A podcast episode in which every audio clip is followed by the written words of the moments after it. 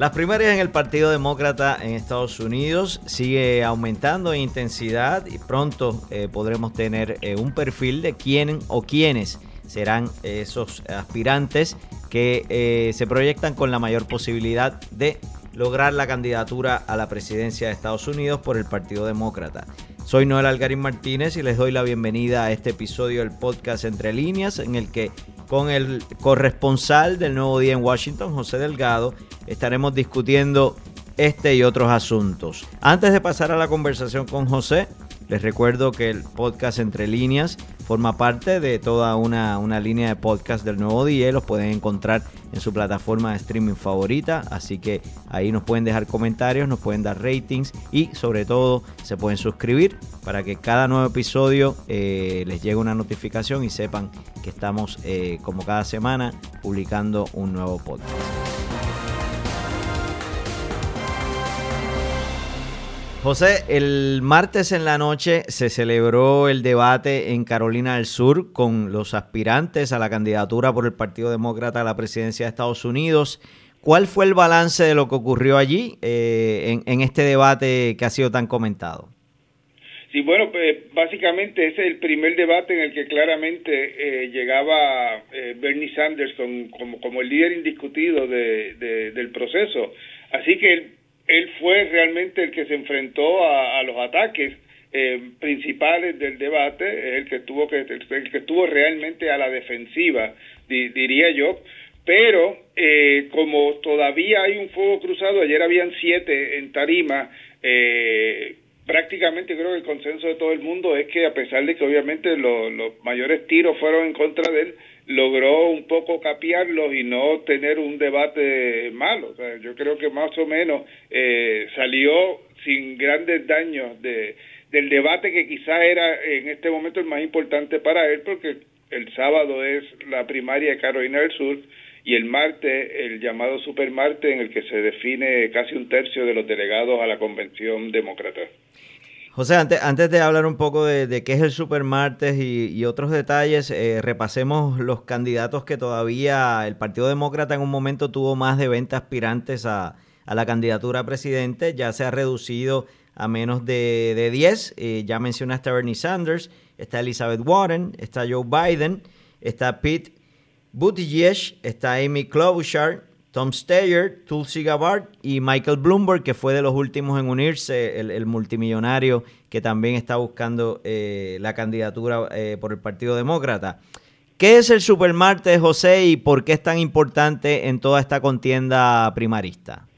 Ok, primero vamos el sábado a la primaria de Carolina del Sur, donde es favorito el vicepresidente Biden y el que él ha dicho que va a ganar y que eh, los expertos consideran que tiene que ganar para realmente eh, mantener una candidatura con fuerza ante el reto que le puede suponer a partir del supermartes el, el exalcalde de Nueva York, Michael Bloomberg.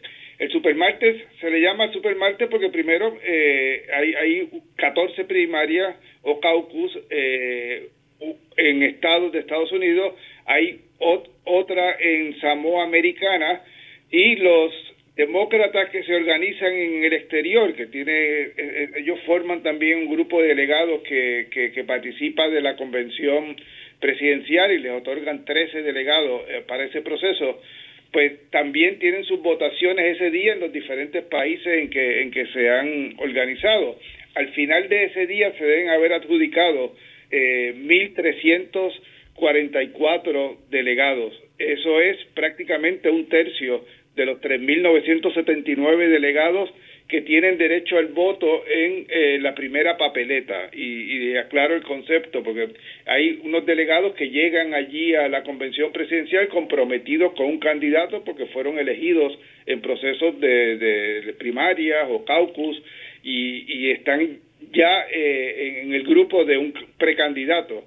Hay otro grupo, que son como 600, 700 más, que son delegados eh, porque son miembros del liderato del Partido Demócrata, porque son congresistas, eh, senadores, eh, representantes estatales en algunos casos, y esas personas llegan a la convención en teoría sin ningún compromiso, pueden votar como les dé la gana, porque no han, no han, no, no han sido producto de un proceso eh, electoral. La intención este año del Partido Demócrata de Estados Unidos, para evitar las críticas que ha habido hacia los superdelegados, es que en esa primera votación solo participen los delegados comprometidos, es decir, los que fueron elegidos en estos procesos de primaria, y como te decía, puede ser supermartes que se llama, que es el 3 de marzo, el próximo martes, pues va a permitir tener ya eh, eh, más de un tercio de los delegados si uno suma los, los tres o los cuatro eventos que, que, que han tenido lugar, Iowa, New Hampshire, Nevada y el del sábado en Carolina del Sur. José, e, esta, este proceso de primarias del Partido Demócrata ha tenido como, como unos vaivenes, ¿no? Ha habido candidatos que en un momento lucían muy fuertes, como fue el caso de Elizabeth Warren, el, el propio Biden, eh, luego eh, Bernie Sanders ha, estado en, en, la cresta de la ola, pero Sanders eh, a este debate de ayer, del martes en la noche, llegaba cuestionado eh, una, una, pieza que publica 60 Minutes, eh, revivía un comentario que le hizo sobre Fidel Castro, eh, un, un, comentario viejo pero me, resulta curioso que todavía Fidel Castro, que murió ya, eh, sigue siendo un factor de miedo y está en medio de esta discusión. Igual también eh, se le ha vinculado al Frente Sandinista en Nicaragua eh, en la década del 80, etcétera. ¿Cómo se ha percibido todo esto y cómo crees que Bernie Sanders ha manejado la situación? Bueno, lo, lo, interesante de todo es que él eh, no ha pedido disculpas por nada. O sea, él, él eh, obviamente, eh, toda la referencia que se hace a sus expresiones sobre, sobre Cuba, la revolución sandinista, Rusia en algún momento en, en, los 70, era cuando principalmente él era alcalde de Burlington. Así fue que él empezó su carrera política, alcalde de, de, la, de la ciudad de Burlington en Vermont. Y, y él, pues, ha sido un socialista demócrata de toda la vida, pues en algún momento de su vida tuvo una fascinación con, con estos movimientos revolucionarios que hay que, tampoco se puede, se puede olvidar, uno, venían de combatir eh, dictadura. Eh, así que no er, eh, se veían en algunos eh, lugares progresistas como unas revoluciones o movimientos de avanzada. Y él, pues, en algún momento de su vida eh, se identificó con él, con, o quiso conocer eh, la, lo, que significaban esos movimientos y esos viajes allá, y se le ha hecho preguntas ahora sobre los comentarios que hiciera quizás en la década del 70, 80, sobre, sobre esos viajes, y él muy interesantemente en ningún momento ha dicho este no este eso estuvo mal de mí él ha reiterado y dice que toda su vida incluso cuando regresó de esos viajes eh, por ejemplo, de Rusia, condenó el autoritarismo y que él ha sido muy claro en condenarlos a todos, e incluso los que normalmente aquí no se mencionan, como Arabia Saudita, eh, China, que normalmente pasan bajo el radar cuando aquí se habla de, de, movimientos autoritarios. Sobre todo porque hay grandes intereses económicos, ¿no? Claro, esa, esa visión aquí es, muy distinta del chiquito en Cuba en comparación con China, ¿verdad? Son cosas muy extrañas, pero, pero así es.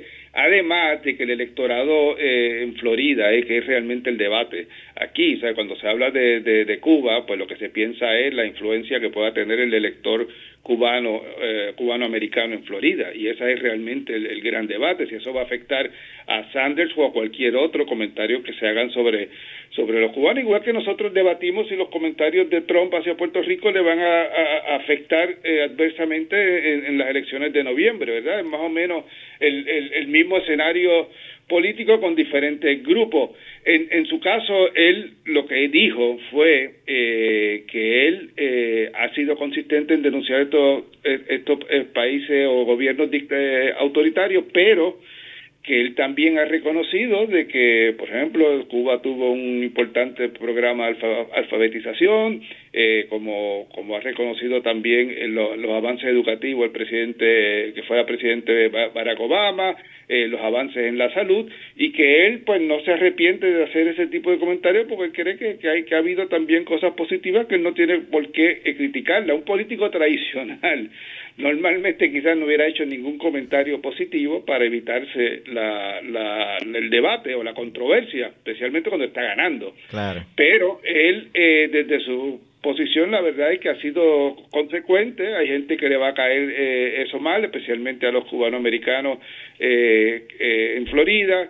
Eh, pero hay que recordar también que ese grupo electoral ha cambiado muchísimo y, la juventud ve, ve el, debate sobre Cuba de una forma muy distinta como lo veían eh, sus papás y mucho elector maduro que, que, realmente eh, censura cualquier aplauso a, algo del gobierno de Cuba eh, suele ser también republicano. José, el, en, en, en, tu opinión y, en, y mirando un poco lo que ha sido hasta ahora esta carrera, eh, ¿a quién ves mejor aspectado para, para seguir adelante después del Supermartes? Bueno, no hay duda que él, está ganando eh, Bernie Sanders y por eso ayer, eh, el, el, martes en la noche, los ataques principales fueron hacia él porque ya realmente está consolidado como el líder tiene alrededor de 45 delegados frente a 25 de Buttigieg y Biden tiene como unos 15. Eh, el, el, el martes hay gente que piensa que como está como está la, la, contienda, Sanders, si se mantiene en las encuestas, puede salir con una ventaja eh, significativa que quizás se le haga eh, imposible a los demás candidatos eh, acercarse a él. Y quiero explicar un poco esto. O sea, son 1.344, pero por ejemplo, vamos a tomar el caso de California, que es el, premio mayor de, del martes. Ahí hay 415 delegados comprometidos que se van a escoger. Según las encuestas, hoy Sanders tiene alrededor del 27-28% de, de, de apoyo, eh, según el cálculo que hace la última encuesta, la, la página de internet Real Clear Politics. Eh, y el segundo es Biden con 13.8. Si Biden no supera el 15%, que no sabemos, ¿verdad?, qué va a ocurrir, especialmente una victoria de él en Carolina del Norte, en Carolina del Sur el sábado, le puede ayudar a, a coger un mayor impulso. Pero si ningún otro candidato llega al 15%, para Sanders son los 415 delegados. Eh, y en ese y eso sí que significaría un palo, como uno diría, porque marcaría una diferencia en, en, estas votaciones. Si tú no alcanzas el 15%, no tienes eh, delegado. Pero si tienes más del 15%, todos los que superan esa, e, e, e, esa base eh, se dividen proporcionalmente al porcentaje de votos los, los, los delegados. Y mientras él eh, tiene una ventaja tremenda en California, está arriba o cerca de todos los demás grandes estados como Texas, Carolina del Norte, Virginia, Minnesota, y para ponerte un caso muy interesante, en las últimas encuestas eh, está muy cerca o arriba de Elizabeth Warren en Massachusetts. Ahí hay eh, alrededor de, de, de, en Massachusetts hay 91 delegados. Pues, y él llega segundo y pierde por un par de, de por cien, un 2% frente a Warren. Prácticamente empató porque la distribución de los delegados, como vimos en Iowa, por ejemplo, Sanders tuvo más votos, pero el que tuvo más delegados fue Buttigieg con 13 y él, y él tuvo 12.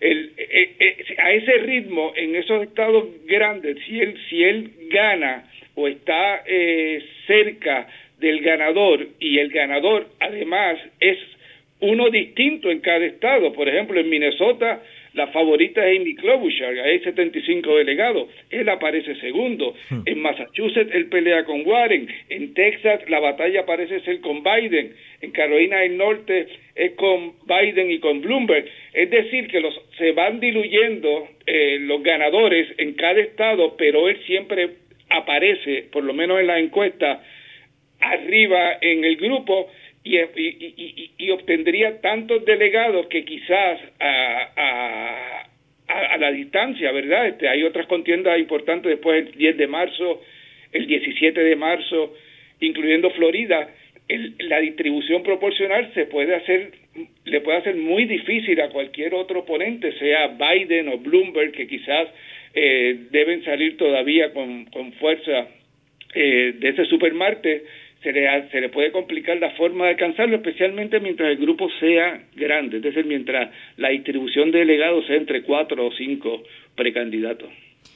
José, digamos que, que Sanders continúa adelante dominando esta contienda. ¿Hay una opinión o una percepción de que para Trump le favorece que sea Bernie Sanders? Porque hay muchos que hasta dicen que sería un triunfo seguro.